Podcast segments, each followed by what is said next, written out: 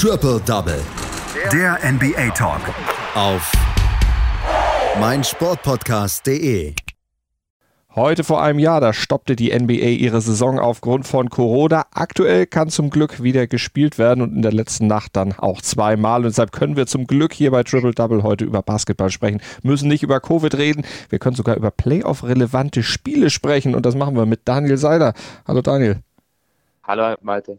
Dann lass uns gucken zunächst mal auf das Duell der Mavericks gegen die Spurs. Achter im Westen gegen Siebter im, im Westen, also ein durchaus relevantes Spiel um die Playoffs mit einer Nachricht, die dann vor dem Spiel bekannt wurde, die erstmal dann natürlich Lamarcus Aldridge betraf, denn der steht nicht mehr im Team der San Antonio Spurs. Ja, Greg Popovich wurde vor der Partie gefragt, was ist mit Lamarcus Aldridge? Er steht nicht im Line-Up, also kommt hier die Saison sowieso erst von der Bank, aber er stand ja gar nicht drin. Dann wurde Popovic eben gefragt. Er hat ganz trocken geantwortet, er ist gesund, er ist spielready. Allerdings haben wir uns entschieden für den Menschen Lamarcus Aldridge und, und für den Sportler Lamarcus Aldridge, dass sich die Wege der San Antonio Spurs und dem Center trennen werden. Ähm, das heißt, im Englischen, he, he searched a way to part ways. Also man, man versucht irgendwie die, die Wege fair trennen zu lassen. Das heißt, die Spurs suchen gerade einen Trade-Partner bis zum 25. März noch bis die ähm, Trading Deadline ansteht. Allerdings glaube ich eher, dass niemand die 24 Millionen von Lamarcus Aldridge aufnehmen wird und es dann wohl eher auf den Buyout rauslaufen wird. Natürlich ultra schade für einen Mann, der die Spurs über Jahre lang geprägt hat, kam er damals 2016 von den Portland Trailblazers. Allerdings haben seine Leistungen abgebaut. Und ich bin gespannt, ob Lamarcus Aldridge noch einem Team einen guten Push geben kann. Mhm. Würdest du ihm das zutrauen? Weil ich meine, wenn er für die Spurs nichts mehr taucht, dann sind die Teams, für die er taugen könnte, ja vielleicht auch rar gesät, oder? Ja, ich glaube nicht, dass er den Spurs nicht mehr taugt. Er passt einfach nicht mehr ins Zeitbild rein. Also, wie ich ja schon gesagt habe, er, kommt, er ist kein Starting Center mehr. Jakob Pöltl kommt ähm, auf der 5 ähm, in der Starting 5 zum, zum Spielen er ist, er ist noch ein guter Basketballer. Er kann noch einem Titelkandidaten oder einem hohen Playoff-Kandidaten wirklich positive und gute Minuten geben. Er ist aber nicht mehr die Art von Superstar, die 24 Millionen Euro pro Jahr verdienen darf und auch nicht mehr der, der, ich sag jetzt mal, 25, 26 Minuten auf dem äh, Spiel steht.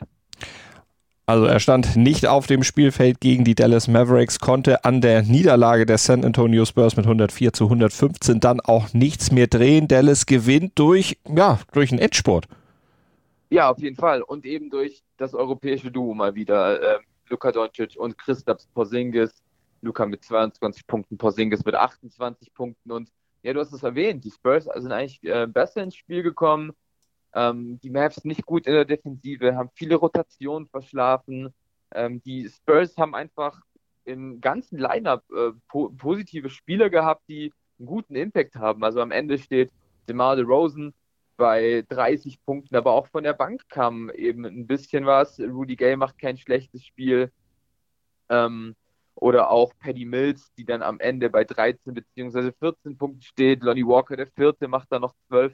Und dieses Bankline-Up war dann so ein bisschen der X-Faktor für die Spurs, weshalb sie Ende des ersten Viertels so ein bisschen weglaufen konnten und dann eben mit plus sieben führen konnten ähm, nach der ersten Halbzeit vor allem, weil bei den Mavs einfach überhaupt gar nichts funktioniert hat. Keine gute Defense. Luka Doncic war komplett off. Er hat ein paar gute Assists gespielt, aber ja, seine Würfe wollten nicht fallen. Christoph Porzingis kam so langsam rein, stand in, bei der Halb, ähm, in der Halbzeit bei 15 Punkten.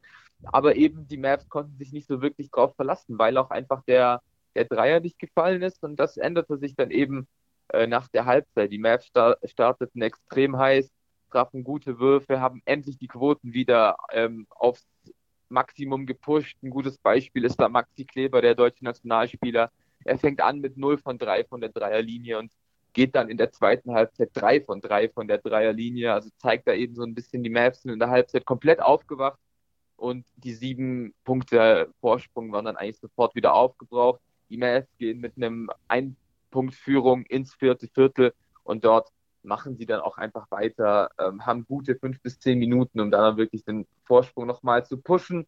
Am Ende kamen die Maps, äh, die Spurs mal wieder ein bisschen dazu, aber Christoph Porzingis alleine mit acht schnellen Punkten hat dafür gesorgt, dass die Mavs nicht so viele Probleme haben. Steht, wie gesagt, am Ende bei 28 Punkten und äh, hat, legt wieder ein Double-Double auf, während Luka Doncic mit 22 Punkten ja eher einen ruhigen Abend hat, aber nichtsdestotrotz holt der Slowene 12 Rebounds, spielt 12 Assists und legt damit in seiner dritten Saison seit 33 Karriere Triple-Double auf. Ja, und dann war es eben der Sieg für die Mavs, die die gute Phase vor der, dem All-Star-Break ähm, einfach fortführen, jetzt 10 der letzten 12 gewonnen haben. Mhm.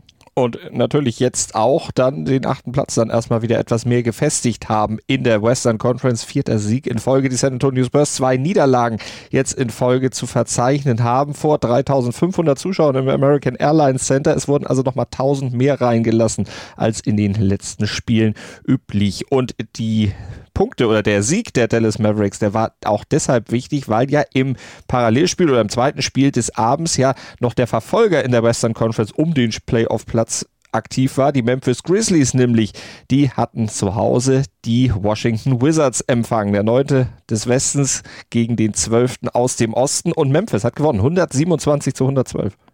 Ja, und du hast es erwähnt, äh, Memphis steht den Mavericks auf jeden Fall im Nacken. Äh, steht jetzt bei 17 und 16, hat also eine positive Bilanz, während ja die Mavs bei 19 und 16 stehen. Das heißt auch für die Grizzlies, die machen sich berechtigte Chancen in die Playoffs zu kommen, nicht nur in dieses Play-In-Tournament zu kommen, sondern richtig die Playoffs äh, auf Platz 8 zu erreichen. Und dafür war dieser Sieg eben eminent wichtig, auch mit 15 Punkten gegen ein Washington-Team, was ja vor dem All-Star-Break extrem heiß war, was wirklich wieder ein gutes Guard-Duo hatte mit Bradley Beal und mit Russell Westbrook. Ähm, und die haben das eben versucht, die äh, Washington Wizards abzuhalten, also gerade Ja Morant ein bisschen abzuhalten, auch ein bisschen die Zone zuzumachen. Und das war eben genau das, was nicht funktioniert hat, mhm. weil Jonas Valanciunas ein Monsterspiel aufgelegt hat, 29 Punkte, 20 Rebounds und vier Block, Blocks für den Litauer, hat eigentlich die komplette Center-Rotation der Wizards hin und her gespielt, allen voran, allen voran da natürlich auch der Deutsche Moritz Wagner, der absolut keine Chance hatte gegen ähm, Jonas Valanciunas und dann sogar ausgefault hat, weil er einfach keine anderen Mittel gefunden hat. Aber selbst Alex Len oder auch Robin Lopez wussten nicht so wirklich, was sie mit ihm anfangen sollten.